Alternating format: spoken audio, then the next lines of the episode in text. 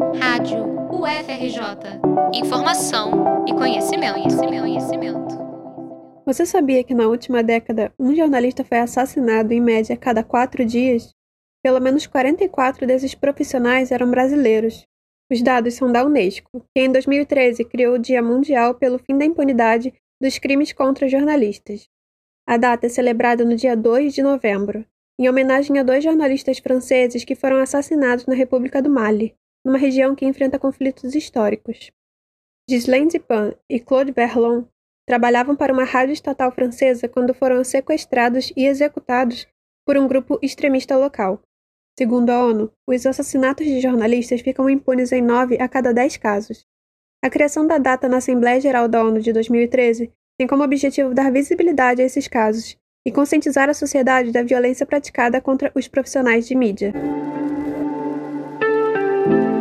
Angelina Nunes é coordenadora do projeto Tim Lopes, da Associação Brasileira de Jornalismo Investigativo, a ABRAGE.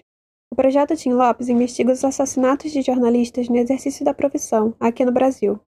Em entrevista, Angelina explica que, quando os ataques a jornalistas permanecem impunes, uma mensagem é enviada à sociedade a sociedade já fica com a sensação de impunidade, né? A sensação de insegurança, a sensação de que está havendo uma censura para que é, fatos ou, ou, ou, casos não sejam abordados pelos jornalistas porque desagrada outros, né? E essas violências ameaçam tanto a vida de jornalistas e o trabalho da imprensa, quanto a própria existência da democracia.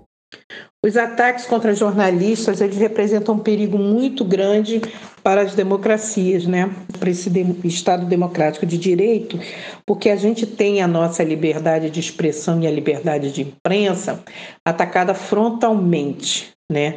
É muito preocupante o que a gente observa, que tem sido acirrado esse, esse combate, né?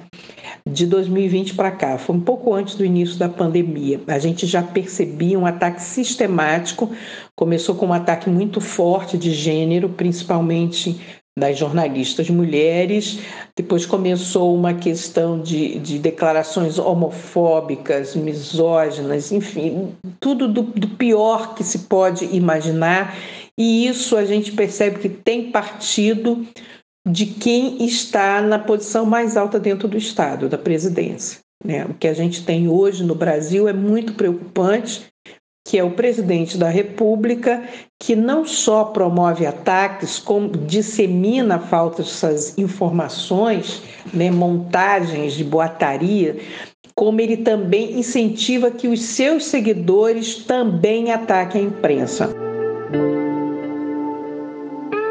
Segundo a ONG Repórteres Sem Fronteiras, de julho de 2020 a junho de 2021, a família Bolsonaro foi responsável por 645 ataques à imprensa. Para Angelina, além dos efeitos imediatos, o cenário a longo prazo é desanimador, ainda mais se considerando as eleições presidenciais do ano que vem. É um retrocesso. A gente já já está vivendo um retrocesso, né? Desde o início do, do governo Bolsonaro, que há um, uma, uma, umas atitudes específicas de ataque a jornalistas, a veículos. Então a gente já está vivendo tempos muito sombrios, tempos muito ruins, né? No ano que vem a gente tem um cenário de eleições. Isso significa que os ânimos vão estar muito mais acirrados.